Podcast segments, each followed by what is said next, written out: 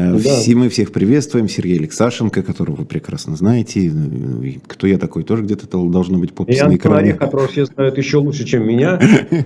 Ну, не будем уж, ладно уж, чего уж тут. Ну, не будем мериться. Да. да, не будем, не будем мериться. Хотя вчера была у нас смешная история, иду по городу, вот, и ко мне подходит просто человек, ну так вот, как, вот, как к своему угу. начиная с середины, говорит, Антон, а завтра-то, значит, завтра будете вы, да? Я буду, ну так, то есть вот просто на улице. Говорит, а с кем? Я говорю, с Алексашенко прекрасно, я обязательно вас посмотрю. Я говорю, ну смотрите, то есть даже вот уже живая коммуникация на живом гвозде. Так, ну... Гвоздь.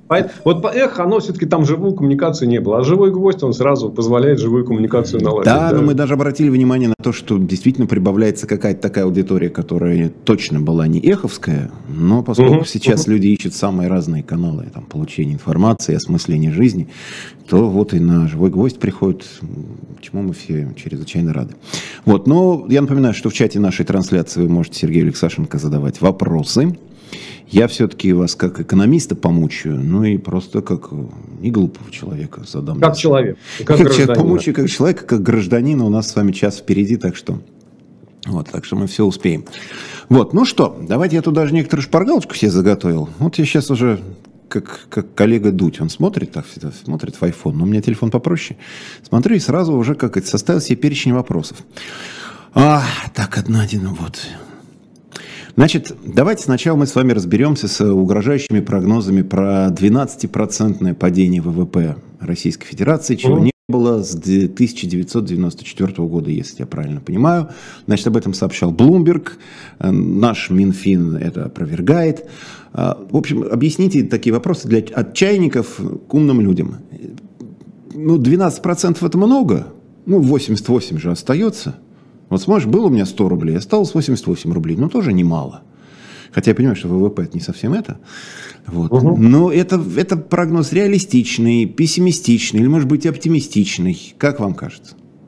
А, Антон, смотрите, на самом деле честный ответ никто не знает, да, потому что а, пока что российская экономика находится в состоянии, ну, хотите свободного падения, хотите свободного скольжения по ледяной поверхности вниз, и она еще не нашла точку опоры. То есть то самое дно, которое, что называется, священное. Да? Когда экономика касается дна, любой кризис касается нижней точки, тогда уже можно строить какую-то траекторию восстановления. Пока что мы идем вниз. И поэтому мне кажется, что все прогнозы в диапазоне от минус 7 и до минус 20 они имеют некую вероятность, э, что называется, сбыться. Да, но понятно, что там более умеренные прогнозы, скажем так, минус 8, минус 12, они имеют вероятность больше. Вот. Но честно не знает никто. А, где-то примерно месяц назад появилась информация от Министерства экономики, что они прогнозируют минус 8, 8,8, то есть минус 9%. Потом Центральный банк сказал, нет, вы знаете, все-таки там до 10. Сейчас Минфин смотрит, видимо, какая-то освежающая информация пришла. Ну, почти результаты марта есть. Уже есть результаты по торговле нефтью. Уже есть результаты импорта. То есть они нам недоступны, но Минфину они, конечно, в оперативном режиме доступны. И, видимо, ситуация ухудшается прямо на глазах. Значит, что такое э, минус 12% в экономике? Э, вот если Одна восьмая часть. Просто, Одна, одна восьмая, часть. Одна, одна восьмая часть суши. Да, вот так раз и пропадает куда-то.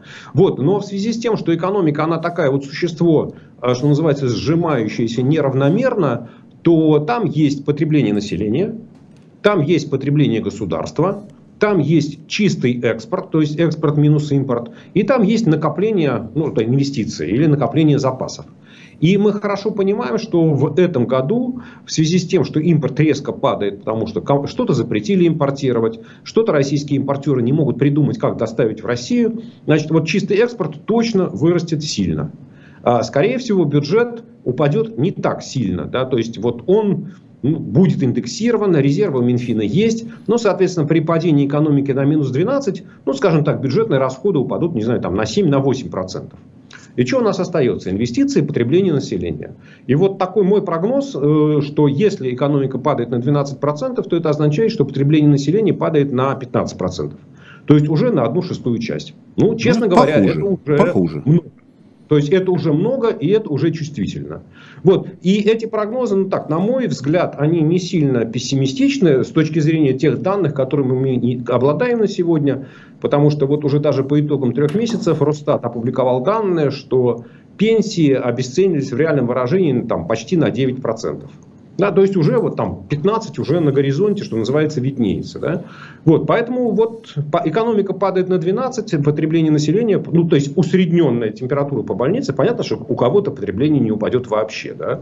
Вот, ну, бедный кто, становится беднее, богатый богаче, да, как всегда и говорили. Ну, Классики я, марксизма. Я думаю, что, я думаю, что в нынешней ситуации даже богатые вряд ну там Это, редко кто из них станет богаче, но, по крайней мере, их потребление точно не упадет. Понимаете? Потому что одно дело потребление, а другое дело там превращение богатства. У них, может быть, богатство не так сильно вырасти, но вряд ли у них потребление упадет. Поэтому ну, то, что бедные станут жить беднее, это вот, что называется, хлебом не корми.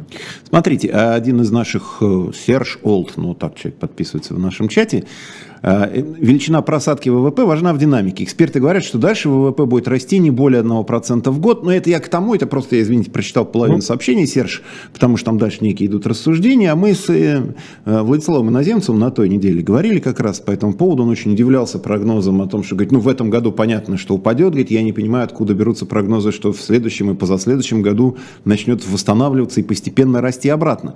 Вот у вас есть ну, ну какая-то вот такая сформировавшаяся мысль, мысль по этому поводу. То есть, ну, в этом году понятно, что просядет и куда-то рухнет.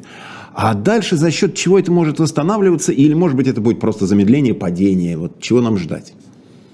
Я согласен в данном случае э, со словами наземцем, то, что никаких оснований для оптимистического прогноза для роста экономики в следующем году нет.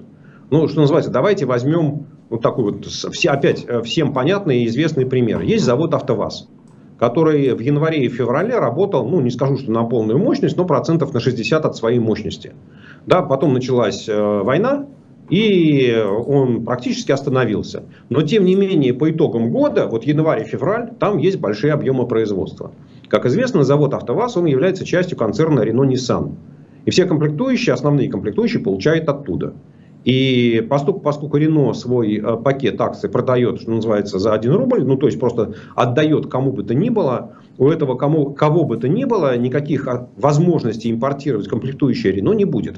И скорее всего следующий год завод АвтоВАЗ будет стоять.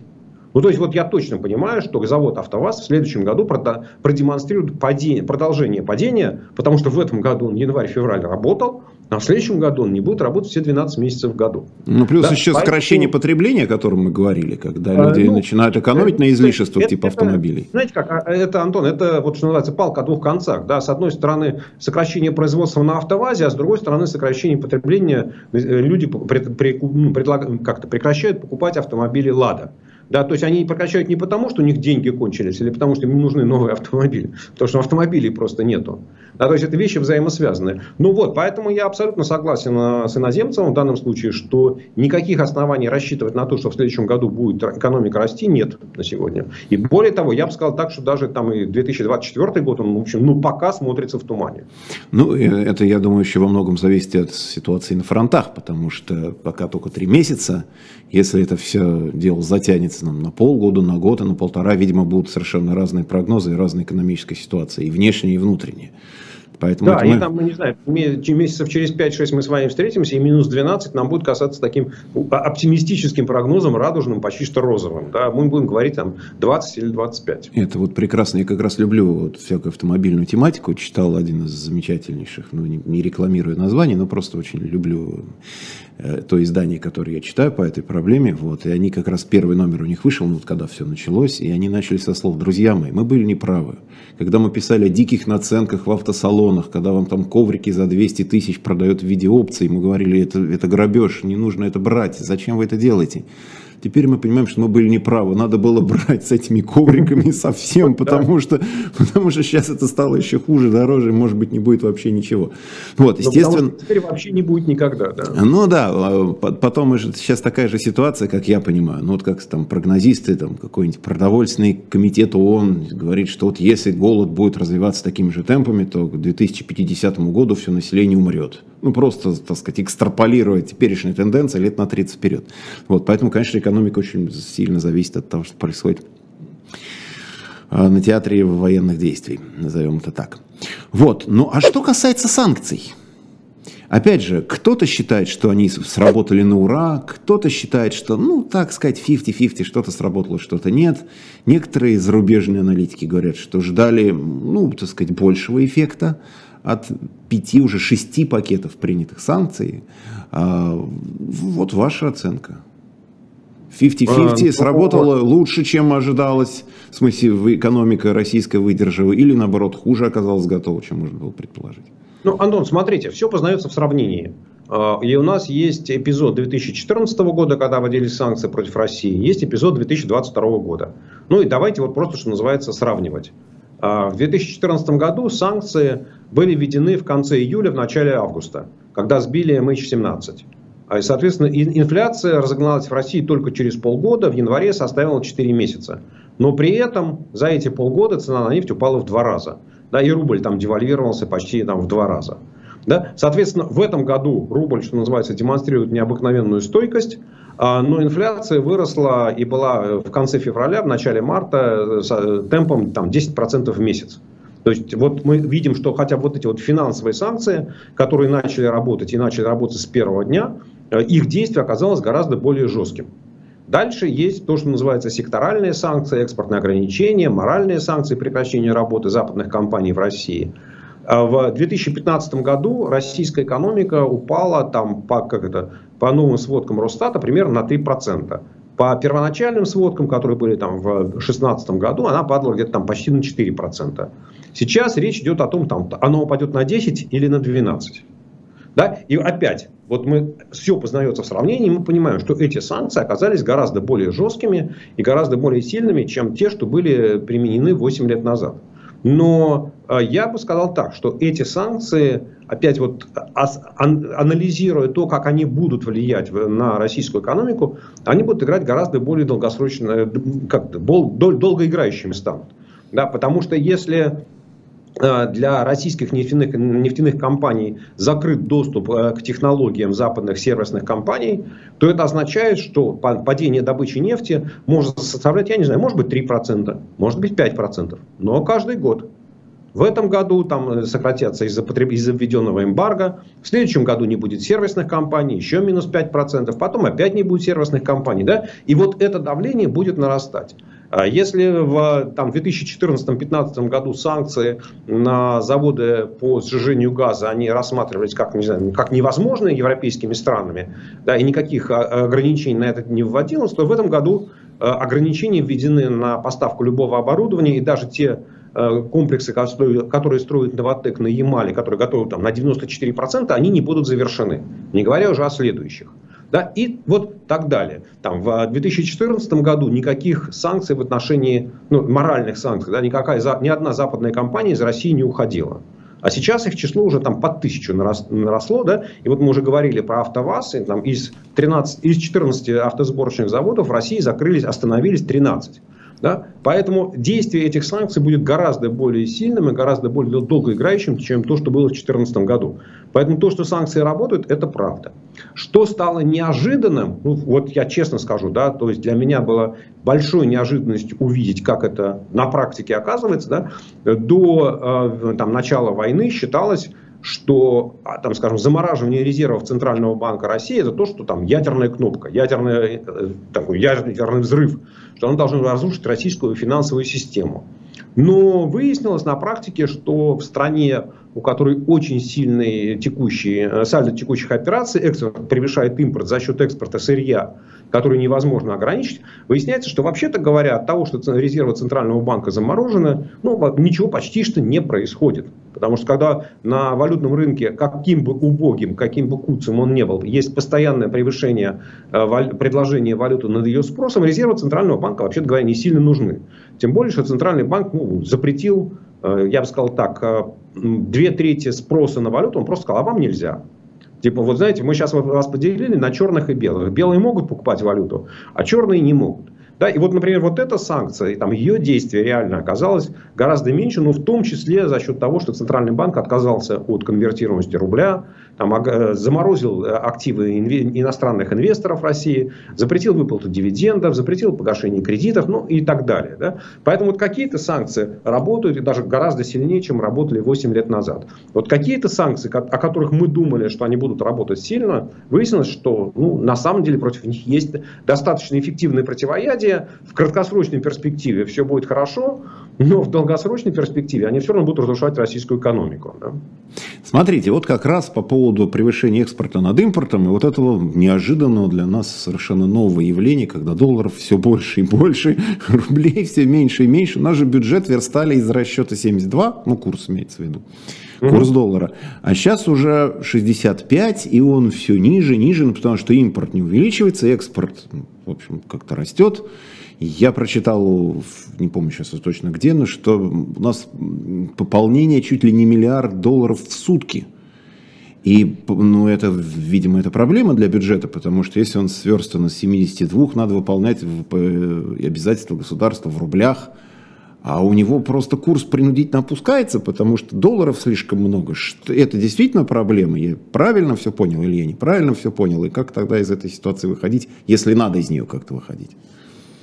Антон, вы все поняли абсолютно правильно. Вас хоть сейчас можно отправлять советником к министру финансов Силуанову. Вот только ему и, там, и меня-то его примерно... Силуанова не хватало сейчас в кабинете, я думаю. Да нет, ну, я, я думаю, что он примерно такими же словами обсуждает эту проблему с председателем Центрального банка Эльвирой Набиулиной да, но ставя себя на ее место, знаете, как вот вы Силуанов, Яна Биулина, я говорю, слушайте, Антон Германович, нам Владимир Владимирович что сказал мне, да, как Центральному банку? Он мне сказал, чтобы на рынке было спокойно, чтобы на рынке была иллюзия стабильности. Я ее обеспечил, как Центральный банк. Стабильность как на кладбище, да, там доллар слабеет с каждым днем, вот-вот подохнет. И все те слухи о, о, об грядущем крахе доллара, они вот сбываются в Российской Федерации. Потому что по большому счету доллар в Российской Федерации никому не нужен. А никому он не нужен, потому что большинству я просто запретила их покупать, а тем, кому я разрешила, они не знают, что с этим долларом делать. То есть у них, в принципе, даже импортные контракты есть. Они понимают, что бы они хотели завести в Российскую Федерацию. Но они не могут придумать, как это сделать. Потому что контейнеры в Россию не возят, фуры в Россию не ездят, Через Дальний Восток, через Китай ничего завести невозможно, потому что там все забито угольными вагонами, и никого другого туда пустить невозможно. Турция, в принципе, можно, но объемы не очень большие, да там через Черное море надо ездить, и там какие-то российские военные корабли постоянно туда-сюда бороздят ракеты, с ракетами стреляют. Ну, в общем, короче говоря, лучше я воздержусь от этих всяких импортных операций. И вот скажите мне, Антон Германович, что вы от меня хотите? Вы хотите, чтобы я не резидентов выпустил из страны? Вот я сейчас скажу, не резиденты, welcome home, пожалуйста, типа покупайте валюту, кто хотите, и уносите ее из России сколько хотите. Вы представляете, что начнется? И у нас тогда э, там доллар будет там не 65, не знаю, а 115. Вы этого хотите, Антон Германович? Э, да нет, не очень. Ну вот и чего делать? Да, я бы сказал так, что вот эта вот ситуация, я почему сказал, что в краткосрочной перспективе это очень эффективный инструмент, валютное ограничение, когда вы просто запрещаете покупать валюту. Ну, вы прибили да, панику, да, как-то, то есть придушили, очень, да. Но очень тяжело выйти. Да, потому что вы должны выстраивать какую-то схему, как из этой ситуации выйти, а быстро не получается. Да, и у вас сразу возникает множество задач. Потому что есть политическая задача, что э, там инвесторов из недружественных стран выпускать нельзя.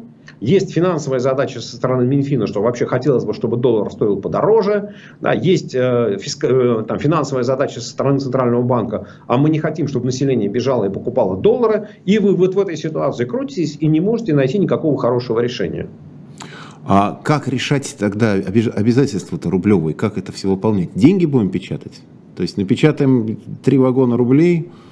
Как, как, а, как ну, решать-то? А, смотрите, смотрите, Антон, пока, пока особой тревоги у Министерства финансов я не вижу. Потому что бюджет первого квартала выполнен с превышением доходов над расходами, там триллион с лишним рублей. Да, и в принципе, вот понятно, что во втором квартале ситуация будет хуже. Понятно, что во втором квартале и налог на прибыль начнет снижаться, и НДС начнет снижаться, и подоходный налог, видимо, там не так быстро будет расти. Но, с другой стороны, как э, у меня, как у Министерства финансов, есть э, переходящие остатки. То что, я до, то, что я в прошлом году накопил и то, что я в этом году должен был отправить в фонд национального благосостояния, примерно 4 триллиона рублей. Вот приняли закон, что я их туда отправлять не должен. И, в принципе, они у меня лежат на счете. И на какое-то время я, вообще говоря, могу прожить, используя эти остатки. Вообще не сильно заботясь о том, какой курс. Но потому что вот мы начали наш разговор сегодня с того, что предсказать, что будет с российской экономикой через 3 месяца или через 6 месяцев, сегодня не может никто. Ну и поэтому, в принципе, я думаю, что Министерство финансов вот смотрит сейчас, раньше, там, не знаю, там год назад, два года назад, три года назад, горизонт планирования Минфина был до конца года. Я думаю, что сейчас у них горизонт планирования в лучшем случае до конца месяца. Ну, то есть, как да, обыватели, и... живем одним днем, по сути. Вот на, на, на ближайший месяц на текущие расходы деньги есть, ну и чего я буду загадывать, там, планировать себе банкет на Новый год, когда мне бы там до лета дотянуть. Ну. Все правильно, от получки до получки. Вот, э, от, э, да, вот, вот Минфин сегодня живет так, и поэтому что будет с курсом доллара там, через три месяца, его сегодня совершенно не заботит. У него, он понимает, что предсказать ситуацию, как она развернется и что будет через три месяца, он не может. А тогда чего дергаться? Ну, в общем, пока все хорошо, то все и хорошо. А когда да? будет что-нибудь плохо, будем разбираться. Пока. Будем разбираться с тем, что там произойдет. Слушайте, еще одна какая-то цифра попалась мне странная, э, странная, страшная, может не страшная, опять же. Продолжая вопрос от чайников, да, умным людям, э, что несмотря на то, что, в общем, хорошие цены на энергоносители, там, на газ вообще какие-то рекордные были, на нефть такие прям достойные, трехзначные, недополучил наш бюджет что-то в районе 400 миллиардов рублей на этих вот делах. Правильно или, а, или я что-то недопонял? Да, что, что-то была, была, была какая-то такая цифра, но я бы к ней относился очень осторожно, а, потому что это прогноз нефтегазовых доходов, который Минфин составляет ежемесячно а, с целью, как это сказать, выполнение бюджетного правила. Да? То есть у Минфина есть такое правило, что вот нефть, цена нефти явно выше там, 44 долларов за баррель, они должны предсказывать прогнозы нефтегазовых доходов, и все, что доходы сверх, сверх 44 долларов за баррель, должны откладывать в кубышку. Угу. Да? И, собственно говоря, вот это какая-то такая счетная величина, которая каждый месяц считается, и посчитали, там, заложили какую-то цену на нефть. Но выяснилось, да, что в апреле э, там, значительную часть российской нефти нужно было продать с дисконтом да, что вот индийцы соглашались покупать, но только со скидкой 30 долларов за баррель. А еще выяснилось, что вообще говоря, экспорт нефти упал, там, не знаю, то ли на 7%, то ли на 9%. Да? Поэтому вот в течение месяца, да, они упали. Но это опять никак не говорит о том, как эта цифра, там, доходы за апрель месяц э, соотносятся с тем, что было заложено в бюджет. Я думаю, что если сравнивать с бюджетом, который утвержден законом, все равно доходы превышают. Да? Поэтому вот эта цифра, ну да, в общем, прогноз Минфина, сделанный где-то в конце марта, там в 20-х числах марта, ну, не, не попали. Ну, не попали, хорошо, они сейчас его пересмотрят, и будем там на май следующий прогноз. Ну, вот не относитесь к этому серьезно. Эта цифра, она мало на что влияет. Ну, просто когда ты слышишь, что 400 миллиардов куда-то там недополучилось, как-то кажется, что и, и в твоем кармане стало попуще, ну, нет, попустее. Нет. Да, В данном случае на, на карман российских граждан, слава богу, этот недостаток это доходов никак не Это вот те самые деньги в каком-то... Же люди же вообще не воспринимают бюджетные деньги как свои. Говорят, это все происходит на наши налоги. Говорят, да ладно, что там на налоги, они сами как-то в бюджет попадают. Я эти деньги не вижу-то. А вот то, что из моего кармана непосредственно вынули, вот это уже как-то чувствительно. Ну, если не из моего кармана, ну, пускай тогда Силуанов с Набиулиной там считают, закладывают бюджетные, вот, бюджетные правила. Столько интересных слов есть. А, смотрите, еще одна любопытная новость сегодняшнего дня. Ну, с одной стороны, может быть, не очень значительная, но, возможно, симптоматичная. Икея продолжает платить своим сотрудникам, которые находятся в простое, будет платить им до конца августа, ну, то есть до осени. То есть, с одной стороны, многие, кстати, об этом говорили, что вот такой вот массовый уход э, зарубежных компаний, который напрямую не был связан с какими-то распоряжениями их правительств и напрямую не был связан зачастую со всеми этими многочисленными пакетами санкций, он оказался даже более чувствительным и психологически, экономически для страны, чем вот эти вот действительно все принятые государствами другими меры. Но в то же время мы видим, что продолжают платить, продолжают продлевать срок вот этого простоя. То есть что все-таки? Надеяться на то, что что-то рассосется, э, надеяться ну, вернуться знаем. на российский рынок. Но это же ну, тоже недешево. Платить просто Антон, тысячам честный, людей зарплату. Честный ответ, мы не знаем, да, что там происходит в Икее, в Стокгольме, как они, что они обсуждают, что они думают. А, ну, потому что а, хорошего выхода у них нет. Да, сегодня очевидно, что прямо сегодня компания не может заявить, а, там, ни, ни IKEA, ни Макдональдс, ни Zara, ни там кто-то еще, ни Adidas, что мы возвращаемся в Россию. Понятно, что вот на сегодня эта опция закрыта. Закрыта ли она на август? Непонятно. А, можно ли сегодня объявить о том, что мы уходим из России? Ну, наверное, можно. А что делать там, не знаю, с теми запасами готовой продукции, ну, товаров, которые есть на складах, да? Что сделать с теми арендными соглашениями? Вот. И выясняется, что какое бы решение сегодня IKEA не приняла, как компания шведская, да, оно все равно приведет к тому, что эти расходы нужно будет нести. Там, по российскому трудовому законодательству там, два месяца до, там, после объявления об увольнении вы должны платить заработную плату. Соответственно, пока э, мы не знаем, какие арендные соглашения по торговым площадям, площадям у ИКЕ имеются. Может быть, они должны платить там, до 31 а, декабря и не могут разорвать раньше, чем за сколько-то. Да? И вот дальше, э, можно ли кому-то этот бизнес продать? Вот Смотрите, опять мы начинали да, с автомобильной промышленности. Вот выяснилось, что Рено все заявил, что все, мы уходим. Да, то есть вот крупнейший инвестор в российскую автомобильную промышленность, компания Renault, которая владеет, контролирует деятельность АвтоВАЗа, у них там 68%, они сказали, все, мы для себя решение приняли, мы уходим, мы продаем правительство, Мантуров, министр промышленности. Скажи, кому мы за один рубль все это дело продадим. И все, и дальше уже, и вполне возможно, что сейчас Рено, ну, как, или там АвтоВАЗ как компания продолжает платить заработную плату, и Рено несет какие-то там расходы, но они уже для себя это решение приняли, потому что им проще.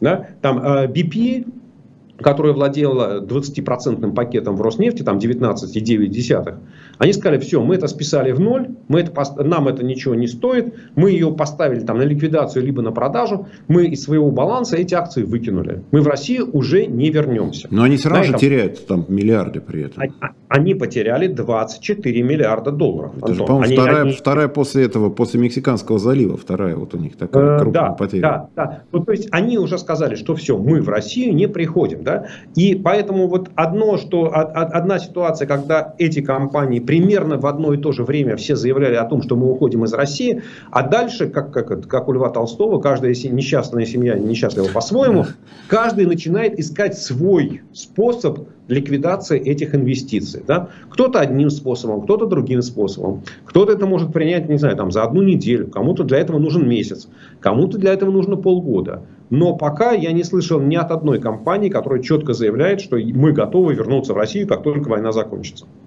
Ну да, в таком контексте нет, конечно, да. То есть, говорят, когда-нибудь, э, э, это же вообще не, слово война-то напрямую не звучит. Говорят, ну после, это, там, после изменения...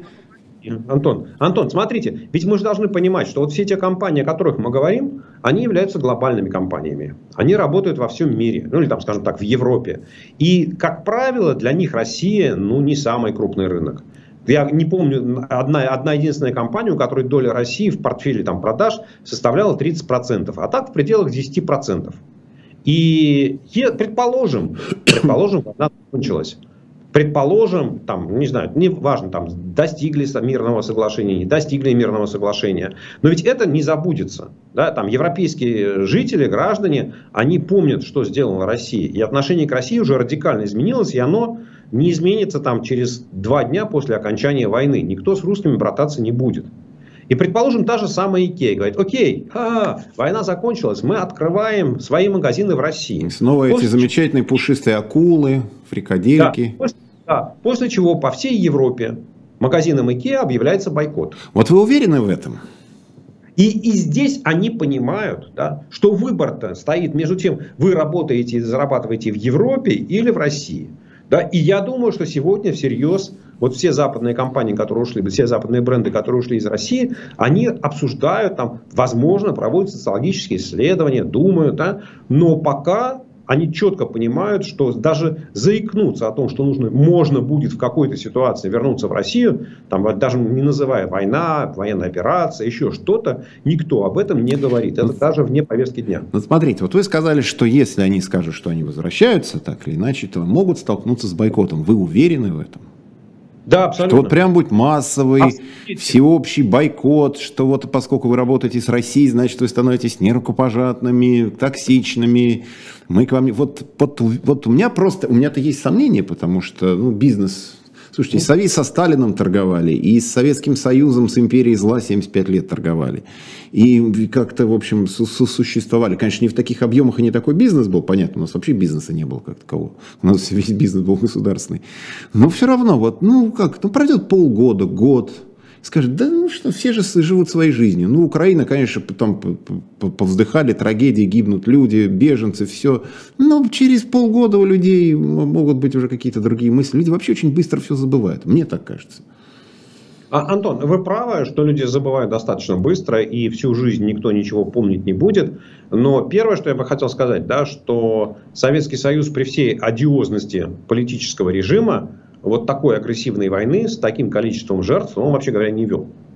Да, то есть вот он себе, ну что называется, даже советская, ну в принципе там в Совет, при Советском Союзе была единственная война, где советская, там две войны, да, соответственно это агрессия против Польши, за, захват Польши, захват Прибалтики и советско-финская война, белофинская, да. Но это вот потом обнулилось, что называется, Великой Отечественной войной во многом. Да, да, да, и мы понимаем, что там агрессия против Польши, против Прибалтики, и даже финская война, они обнулились Великой Отечественной войной, Второй мировой. Да, и как-то вот этот эпизод, он, а, они оказались смяты. А все остальное время, ну, в общем, Советский Союз, как, какую бы там идеологическую войну он не вел, какая бы там холодная война ни была, еще какая-то там, сколько бы ни говорили генеральные секретари о неминуемом крахе империализма, да, вот тем не менее применять оружие против соседних стран – да, Советский Союз себе не позволял. Ну, был Афганистан, и там санкции, по-моему, достаточно быстро стали снимать, еще, еще до э, распада да, Союза. Да, вот, вот э, как, то, как только влезли в Афганистан, тут же получили по полной программе, и, в общем, на самом деле Советский Союз понял, что, да, причем, ну, там про Афганистан можно говорить все, что угодно,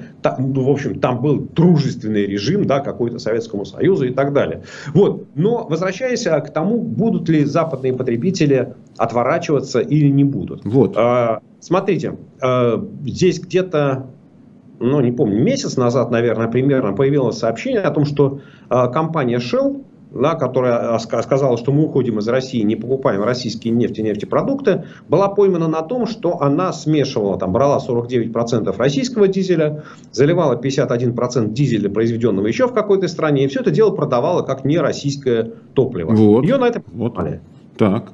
Да? И вся Европа сказала, европейские потребители практически во всех странах сказали, все, мы Shell не покупаем. И вот там, не знаю, три дня бойкота Shell на бензоколонках привели к тому, что Shell, ой, извините, пожалуйста, мы больше так делать никогда не будем. Да? Сохранится эта позиция надолго, но вот. я думаю, что во многом... Слушай, три дня это три дня, а... Я, Антон, смотрите, ведь э, мы живем э, в информационном мире, да, и perception is reality. То, что нам мы представляем, это есть реальность.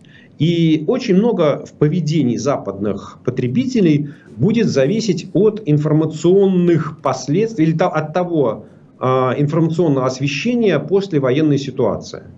А, ну, предположим, нам один вариант, да, что Путин просыпается, встает не с левой ноги, а с правой ноги, дает приказ о выводе всех российских войск с территории Украины, а, говорит Зеленскому, Владимир Александрович, прости Христа ради, давай подпишем мирный договор и давай договоримся о компенсации, которую я тебе заплачу. Я специально утрирую, но это вот такая одна ситуация. Да? Вторая крайняя ситуация, я ничего не буду рассматривать между ними в промежутке, а, что война продолжается три года, в конце концов она застывает на каком-то рубеже, да, там у Украины не хватает сил для того, чтобы вытеснить российскую армию, у российской армии нет э, сил, чтобы там, вот что называется, пойти дальше в наступление, и никакого мирного соглашения не существует. Но при этом украинские, э, украинская армия, вооруженные силы Украины освобождают там, а то одну деревню, то другую деревню. И появляется Буча номер два, Ирпень номер три и так далее. И вот эти все доказательства зверств российских солдат, они постоянно выходят на информационную повестку дня. Они постоянно приходят в телевидение, они постоянно приходят в газеты. Я сильно сомневаюсь. Вот и, да, и мы говорим, что в принципе, я думаю, что вот если ситуация развивается по первому сценарию, ну, наверное, можно говорить о том, что через какое-то, там, может быть, даже не очень длинное время, да, европейский потребитель так подумает и скажет, ну, в общем, да, смотрите, Путин исправился, у него что-то там в голове что-то встало на место, ну, да, он, конечно, там, ну, конечно, он плохой, ну, в общем, смотрите, он как покаялся в своих грехах, ну, наверное, все-таки что-то с ним, какие-то дела с ним иметь можно. А во втором случае, Ну, говорит, нет, слушайте, ну с такими убийцами, да, с такими садистами, с такими мародерами общаться невозможно.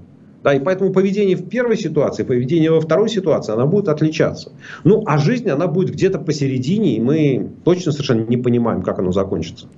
В общем, мы с вами сейчас рассуждаем, но все равно понимаем, что прошло слишком мало времени для того, чтобы делать вот прям такие глобальные долгосрочные прогнозы.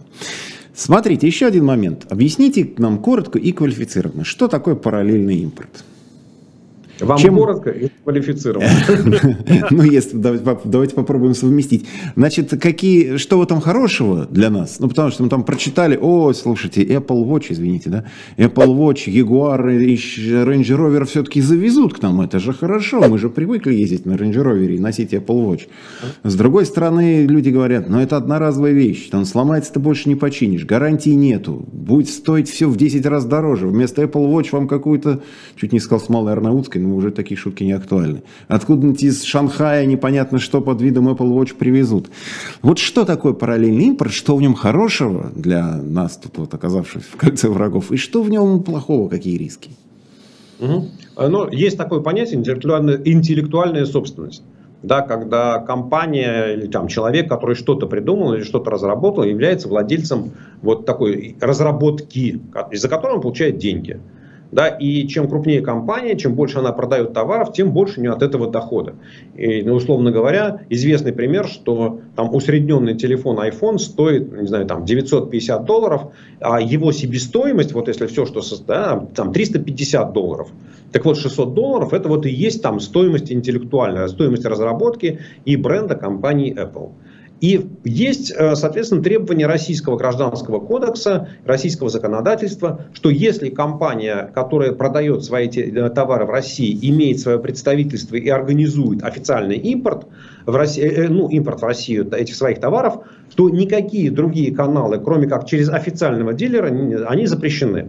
То есть российская таможня, если Антон Орех создает компанию э, «Орех и цветочки» э, и начинает импортировать, и начинает закупать телефоны Apple, айфоновские где-то в Гонконге, и начинает их возить в Россию, то российская таможня до 6 мая говорит, так, господин Орех, вы возите телефоны iPhone, а их может возить только компания Apple, а точнее говоря, ее официальный дилер. И вот у нас есть список этих дилеров. Вы не имеете права. Вам таможня говорит, вы не можете ввести эти товары. Вот. И, соответственно, параллель, а параллельный импорт как раз вот и называется. Да? То есть вот Антон Орех со своей компанией хочет в обход официальных дилеров вести эти телефоны. Это называется параллельно. То есть параллельно официальному дилеру. Но поскольку, поскольку официальные дилеры отказываются от того, чтобы возить товары в Россию, они не хотят зарабатывать на крови, то выясняется вопрос, что наши министры, они же там ну, тоже люди, у них тоже Apple Watch, у них тоже iPhone, у них тоже машины Jaguar, у них тоже машины Mercedes. И к ним нужны запчасти. Им нужны какие-то новые машины. Там машины Tesla хочется иметь. Да? А официально их завести невозможно. То есть дело даже не, не в том, что там Apple не захочет что-то продавать в Россию. А дело в том, что российская таможня не пустит. Если кто-то будет на сторону заводить, они говорят, так, таможня, отходи, пропусти путь для нашего добра. Потому что нашим министрам для их Мерседесов нужны запасные части. Вот поверить, что э, там, через систему параллельного импорта можно будет заполнить российский потребительский рынок всеми товарами, там, турбинами для электростанций, не знаю, автомобилями Tesla. Да, да и обратите да. внимание, там ядерные реакторы, ну, компоненты их, конечно, не целиком да, в сборе, да, да через да. границу повезут. Ну, то есть, вот, э, мой, мой прогноз, он такой, да, что для Мерседесов наших министров и Ягуаров наших министров запчасти везут. Вот это, да, а вот все остальное, ну, то есть, если кому-то что-то удастся ввести, то, скажем так, таможня не будет ставить на этом барьер да, потому что по, ну, по закону или там, по правилам до 6 мая таможня должна была это не разрешать. Сейчас таможня будет на это закрывать глаза. Но я не думаю, что это принципиально изменит ситуацию в российской экономике. Но вот ввезенная таким образом вещь, на нее же не распространяется гарантия. Нет. Правильно я понимаю? То есть, если этот, если этот iPhone, ну бог с ним, с айфоном, ну, в общем, какая-то вот эта вот вещь, она сломалась, то есть, опять же, я должен буду искать какого-то кулибина, умельца, который скажет, да эти айфоны вообще разберу, сейчас по винтику все сделаю, да, всю эту турбину ядерного реактора сейчас соберу тут в гараже за углом. Но никакие гарантии официально на это не распространяются. Нет, конечно. Ну, собственно, мы это видим там на примере самолетов. Да, которые Российская Федерация запретила возвращать э, их владельцам и сказала российским авиакомпаниям, летайте и не вздумайте их кому-либо отдать. Мы вам запрещаем их вывоз из России. А если у вас не будет запчастей, это ваша проблема, ищите там поставщиков через Турцию, через Иран, через кого угодно. Через кого найдете, через того и ввозите. И ищите там российских умельцев, вот этих самых кулибинах, которые будут разбирать там Airbus и Boeing и вставлять туда вот те запчасти, которые вам привезут. Все ну, правильно, вот ну, именно так. И никакой гарантии уже не будет. Но, как правило, просто из трех старых самолетов делают два чуть поновее. Вот, а потом из оставшихся двух делается один, как делали, например. А вот что делать, когда один начинает рушиться? Ну, Тогда, как говорят, ходить пешком полезнее для здоровья. Правда, у нас страна большая, расстояния такие серьезные. И, значит, еще более полезно будет. Ну, вообще, просто пока это дойдем пешочком, там уже что-нибудь разрешится от Владивостока до Москвы.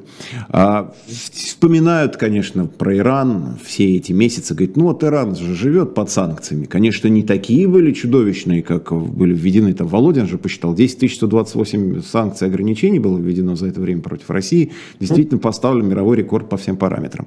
Но Иран тоже живет в условиях очень серьезных санкций.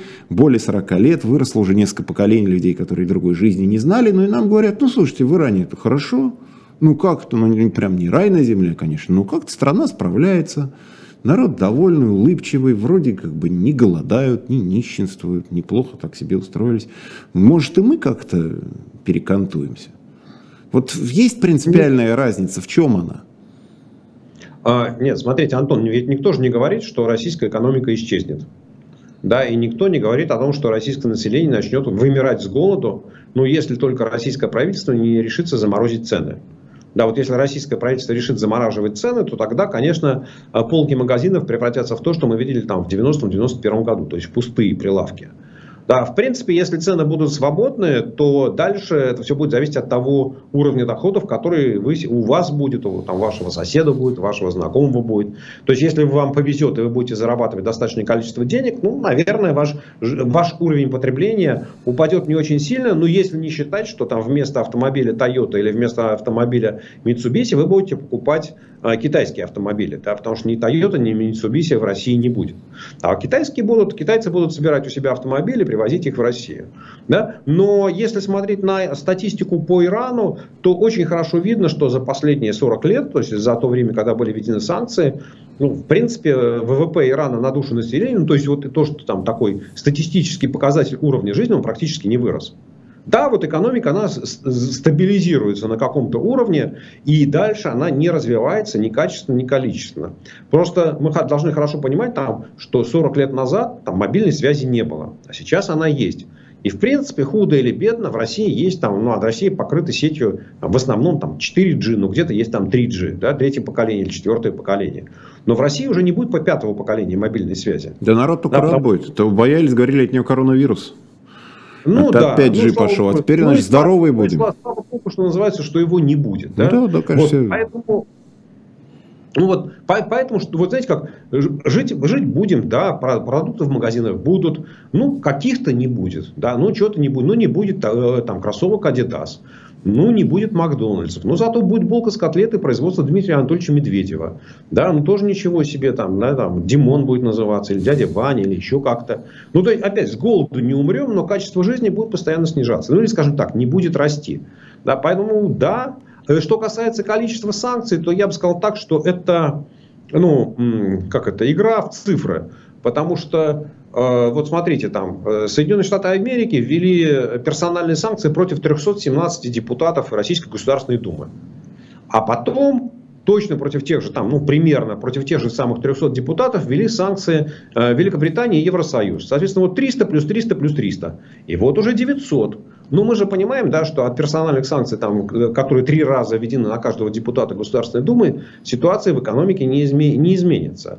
Но если сравнивать тяжесть санкций, введенных на Иран и введенных против России, я бы сказал так, что мы сейчас находимся на уровне примерно 50% тяжести тех санкций, которые были введены на иранскую экономику. То есть, вот, если не в попугаях меряться, да, а в тяжести санкций, то, в принципе, давление на Иран было в два раза сильнее. Там, на Северную Корею еще сильнее.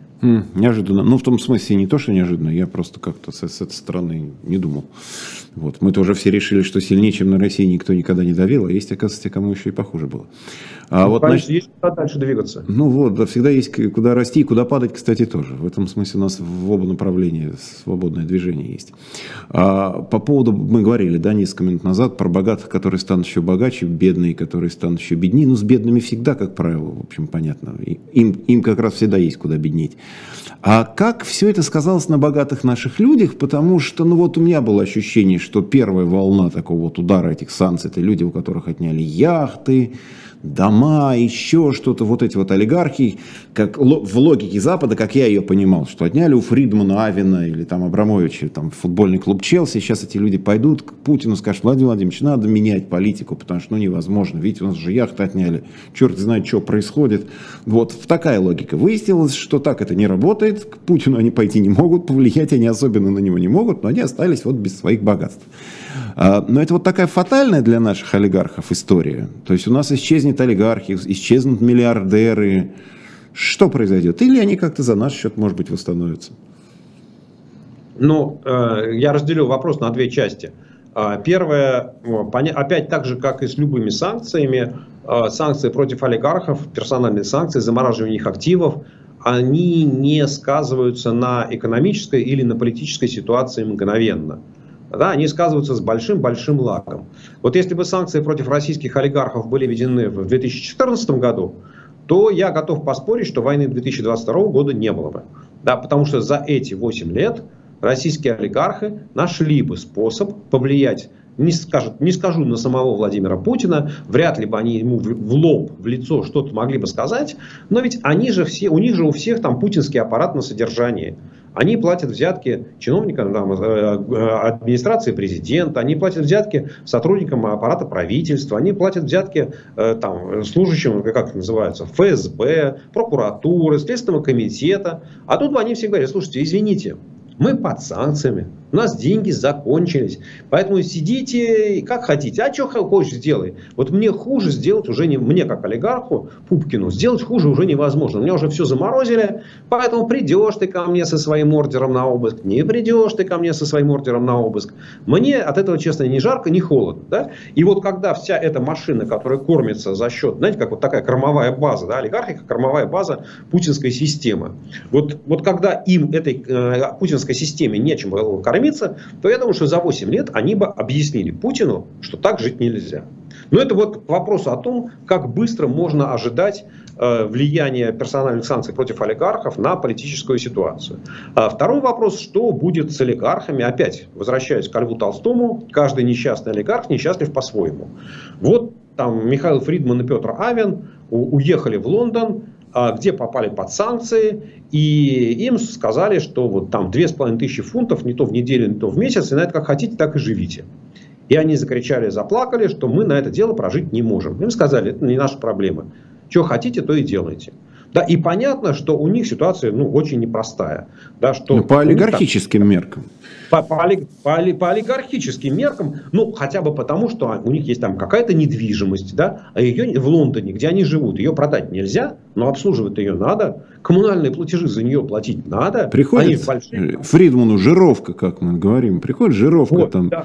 За да. телефон, вот. за интернет, за спутниковую тарелку, за клининговую компанию. За водителя, за машину, за Вывоз мусора. Ну, естественно, да, и мы понимаем, что у них действительно, ну, то есть, вот если мы встанем, да, если нам хватит смелости и храбрости и а, фантазии встать на его место, то мы понимаем, что человек действительно попал в очень тяжелую ситуацию. Но есть другие олигархи, ну, например, там Владимир Потанин, да, который по каким-то соображениям, там мы сейчас можем их обсуждать, не обсуждать, но он не попал под санкции. И тут выясняется, что французский банк Societe Generale решил из России уйти. И решил свой Росбанк продать. Вот как Рено выскочить и за любую цену. Вот Христа ради, только отпустите. Хоть что-нибудь возьмите. И тут Потанин говорит, опа, я готов. Типа за 25% готов вас банк забрать. А потом У Тинькова возникли, у Олега Тинькова возникли какие-то проблемы. И он захотел избавиться от своего там, 35% пакета в банке Тиньков. И опять Владимир Олегович Потанин откуда-то подсуетился. И опять сказал, а давай-ка я у тебя как, ну Тиньков говорит, что за 3%. Мы не знаем за сколько. Да, даже если не за 3%, а за там, 30%, то все равно Потанин, видимо, на это... Ну, дешевле, как... чем, дешевле, чем стоило, да, очевидно. Ну, ну, то есть точно купил, да, там, дешевле, чем оно этого стоило, да. Ну, и вроде как вот там у олигарха Потанина, ну, он тоже, конечно, тоже несчастлив, да, потому что он тоже никуда там поехать, в принципе, не может. Что риск того, что его самолет там арестуют где-нибудь за границей, тоже существует. Но, тем не менее, есть возможность как-то вот здесь чуть-чуть подзаработать, здесь чуть-чуть подзаработать. Поэтому каждый несчастлив по-своему. Еще по поводу санкций. Вот вторая категория граждан, которые под них попали, и теперь все чаще и чаще вот от соратников Навального, тоже я слышал это вчера, что, говорит, надо как-то Запад уже вразумить, потому что вот оказались люди за границей, не согласные с политикой Путина, с политикой Кремля оказались за границей, отрубили платежные системы. Люди с карточек своих денег снять не могут, заплатить не могут, счет в банке нормально открыть не могут, оказались на положении изгоев. Ну как бы, да, такие в, тяжелой тоже бытовой ситуации, но ведь они же не поддерживали все, что происходило, и уехали именно по этой причине, и оказались, а вместо того, чтобы как-то их поощрить, поддержать, всех стригут под одну гребенку, коллективная ответственность, в общем, и складывается ощущение, что пострадали в первую очередь очередь олигархи, ну, про которых мы поговорили, да, у которых там физически отняли их замечательные вот эти вот активы, такие зримые яхты, самолеты, что-то еще, вот. И потом несогласные с режимом люди, которые в больших количествах оказались за границей в довольно глупом положении в этом э, плане. Вот. А до глубинного народа-то как-то и не дошли ни Макдональдсы эти, ни эти 10 тысяч, которые можно снять наличными, у них никогда не было 10 тысяч долларов. Вот этот вот еще момент санкций как-то под них попали, а, может быть, не те, на кого рассчитывали. Опять, Антон, давайте разделю на две части. Первое, ну, категорически не согласен с тем, что обычные люди никак не почувствовали. Мы начали в начале разговора, говорили про пенсионеров, у которых там э, реальная покупательная способность пенсии упала почти на 9% вот в первом квартале, там, в марте этого года, да, из-за из скачка инфляции. И им правительство только обещает индексировать пенсию в этом году еще раз, но насколько и когда, об этом никто не говорит, как партизаны, да, вот хранят тайну, как Зоя Космодемьянская. Поэтому сказать, что рядовые россияне этого не почувствовали, это неправда. Другое дело, что рядовые россияне, у них, как у большинства, у них очень странная такая логическая цепочка в голове, что да, цены выросли, это мы знаем, Цены выросли из-за того, что ввели санкции. Это вот, мы тоже знаем. Вот, да. А почему ввели санкции? А санкции ввели, потому что нас не любят. Да, да, совершенно. Сильных Россия, не любят. Да, Сильных не да, любят. То есть, вот, да, то есть вот следующего звена, что э, санкции ввели за то, что там Россия начала агрессивную войну, вот этого цепочки звена не существует. Ну, потому что российская пропаганда, кремлевская пропаганда работает эффективно. То есть она не дает построить вот эту связь, что санкции это ответственность за войну. Да? И, ну, сказать, что там рядовые россияне не страдают, конечно, страдают. Конечно, страдают. Просто они не очень понимают причины этих страданий и никак не связывают это с той политикой, которую проводит Слушайте, я сейчас перебью на секунду. Слышал замечательно, ну там периодически же опросы на улице, разные там, mm. разные там телеграм-каналы, ресурсы, людей спрашивают. Один ответ мне очень понравился в этом плане. Говорит, ну вы видите, что цены растут? Говорит, ну растут. Он говорит, они же всегда росли. Цены же не падать не могут, они всегда растут. Ну и сейчас выросли, ну и что? Мы всегда жили, говорит, всю жизнь живут, цены всегда растут. Действительно логично, человек, человеку не кажется, что происходит что-то экстраординарное, ну выросли там на 2%, на 3%, на 5%. Вот если бы там в три раза сразу, ну может быть человек что-нибудь подумал, говорит, ну так-то они растут. Ну да, мы стареем, цены растут, ну, как, то есть воспринимается а. многими как естественный процесс. Ну, Антон, все правильно. А, и, в принципе, ну, не знаю, там есть 4 времени года, и мы знаем, что да. после зимы там, Будет. температура там каждый день, и то неравномерно, то становится теплее, а потом становится холоднее. И, в принципе, мы к этому привыкаем. У нас и ни из нас то же самое, нет. да. Мы же не ждем, да. ну как, почему вот. это не подешевела коммуналка, елки-палки. Она никогда же не дешевела, она все время росла при любых режимах, при всех властях. Даже на Западе ведь растет наверняка, зараза. Вот, а теперь представьте себе, что вот вы оказались в ситуации, когда э, температура постоянно как это, снижается. Вот она снижается, снижается, снижается и не собирается повышаться. Да? И вот это совершенно другая ситуация, просто опять это нужно какое-то время. Ну вот давайте э, там сейчас чуть-чуть мы э, вернемся, если нужно будет к санкциям. Да? А, вот Европейский Союз хочет ввести санкции на запрет на эмбарго российских нефтепродуктов. А, соответственно, нефтепродукт, ну, как мы хорошо понимаем, это результат переработки нефти на нефтеперерабатывающих заводах. И в результате у каждого завода, завода появляется своя комбинация. Сколько там автомобильного бензина, сколько дизельного топлива, сколько там чего-то еще, и в конце остается мазут. И вот такая, вот знаете, как это, такой набор. И, в принципе, можно немножко поменять у каждого конкретного завода, но не сильно. То есть, условно говоря, у вас там в начале сколько, там много бензина, много дизеля и много мазута, а все остальное вот где-то там размешано. А теперь э, и 75% мазута, который производится в Российской Федерации, продается в Европу. И примерно там, 50% дизельного топлива, которое производится в России, тоже продается в Европу. А, и теперь представьте, что Европа говорит, а мы не покупаем больше ваши нефтепродукты. А, весь, а, да, а автомобильный бензин практически весь потребляется в России. Вот там и, и экспорт очень маленький. Соответственно, но если вы не можете продать мазут, и если вы не можете продать дизель, то у вас нет возможности его хранить. И вы не можете уменьшить производство мазута. Это вот как что называется, вот получай в пакете. И выясняется, что чтобы не производить мазут, вы должны на три четверти сократить переработку нефти. Но если вы на три четверти сокращаете переработку нефти, то у вас на три четверти грубо сокращается производство автомобильного бензина. Опа! Великая нефтяная держава, выясняется, что она не может производить бензин для своих нужд. Вот, понимаете? И вот, вот эта цепочка, она запросто может начать работать, как только Евросоюз примет шестой пакет санкций. И поэтому, когда мы говорим, что это сегодня прямо не коснулось каждого россиянина, да, сегодня еще не коснулось. И даже если Евросоюз там завтра примет шестой пакет санкций, послезавтра это тоже еще никто не почувствует. Но тренд вот я вам сразу же говорю, вот если Евросоюз принимает такую позицию, такую, вводит такой запрет, то через какое-то время в России возникнут проблемы с автомобильным бензином. Но... Ну, Россия будет добывать нефть в немеренных количествах, но автомобильного бензина не будет. Но... При ну, том, что перерабатывающих заводов там дофига. Но при этом как-то единства-то нету. Вот венгры, словаки, австрийцы сомневаются, греки. То есть вот такого эмбарго-то общего не получается. Неправда. Неправда? А никто не сомневается в том, что эмбарго нужно ввести. Просто э, проблема введения эмбарго, она как, двусторонняя, как и любая санкция. С одной стороны, нужно прекратить покупать российскую нефть, и с этим все страны согласны.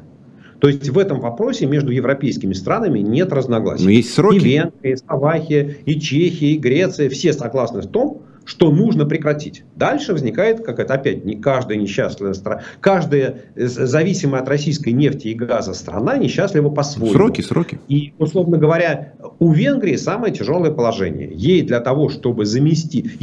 Вся нефть, приходящая в Венгрию, приходит по трубе, по, нефтепро... по южной ветке нефтепровода «Дружба».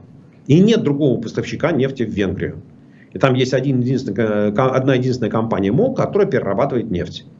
Альтернативный сценарий, вариант доставки нефти, самый, что называется, быстро реализуемый, строительство нефтепровода из Хорватии. Из порта, куда когда-то будут приходить сюда, будет нефть, но этот нефтепровод еще надо построить. И его строительство займет, там, не знаю, там, 3 года, половиной года, и он обойдется там 500-600 миллионов евро. И когда премьер-министр Венгрии Виктор Орбан говорит, что мне нужна отсрочка, то он об этом говорит. Он говорит, я за то, чтобы ввести эмбарго.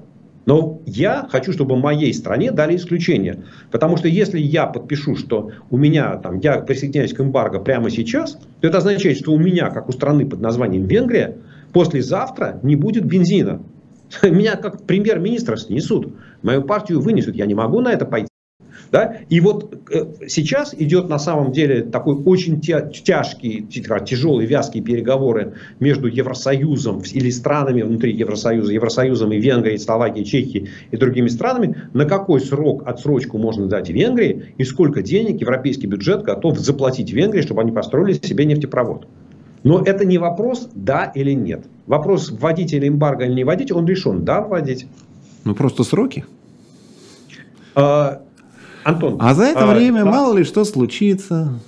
Пока Смотрите, ну, Венгрия, Венгрия потребляет, ну я не знаю, там 2% экспорта российской нефти в год, может быть 3%. Да? Ну, то есть, вот в принципе, с точки зрения российского прода экспорта нефти, это величина не сильно значима. Это вопрос скорее внутри, внутри Европейского Союза. Да? Сколь, вот, мо, насколько можно дать исключение Венгрии, учитывая, что вообще-то говоря, там против Венгрии, у Евросоюза, у многих стран есть свой зуб там, за демократию, за права человека. Да, да, да, там это особо, ну, то есть да. там вот дальше возникает большой клубок европейских проблем, да, что вот нужно ли идти навстречу Венгрии, которая и так там выпендривается по каждому вопросу. Ну что, миллион вопросов у меня еще на самом деле остался. Ну, время у нас, даже в Ютубе время, время увы, не резиновано. Ну, я надеюсь, что мы с Сергеем Алексашенко еще повидаемся. Не последний раз мы в живом гвозде. Спасибо вам большое. В общем, я стал понимать Антон, лучше. Спасибо большое. Давайте нашим зрителям покажем. У нас есть еще секундочка? Секундочка Вот есть, такую замечательную книжку, которая благодаря Антону и его команде Дошла, появилась. Да. Да, она дошла и до меня тоже. Э, Антон, огромное спасибо. Да, Сергей Алексашенко нас на всех этапах очень сильно поддерживал. С первым томом и с переизданием первого тома, и с вторым томом. Вот, но я коротенько скажу, что вас ждет дальше. В 16.05 у нас на живом гвозде Курс Потапенко, ну, соответственно, Дмитрий Потапенко. Слухай это в 17.05 Максим Курников э, на партнерском дружественном канале «Дилетант» 18.05, параграф 43. Про возвышение Москвы, между прочим, вторая часть. В 19.05 особое мнение. Яков Блайх, главный раввин Киева Украины. Обращаю ваше внимание на то, что это будет наверняка очень интересный эфир. Ну и статус Максим Курников и иностранный агент Екатерина Шульман. Все, спасибо вам, друзья. Спасибо еще раз. Сергей Алексашенко. До новых встреч. Хорошего вечера. До свидания. Да, взаимно.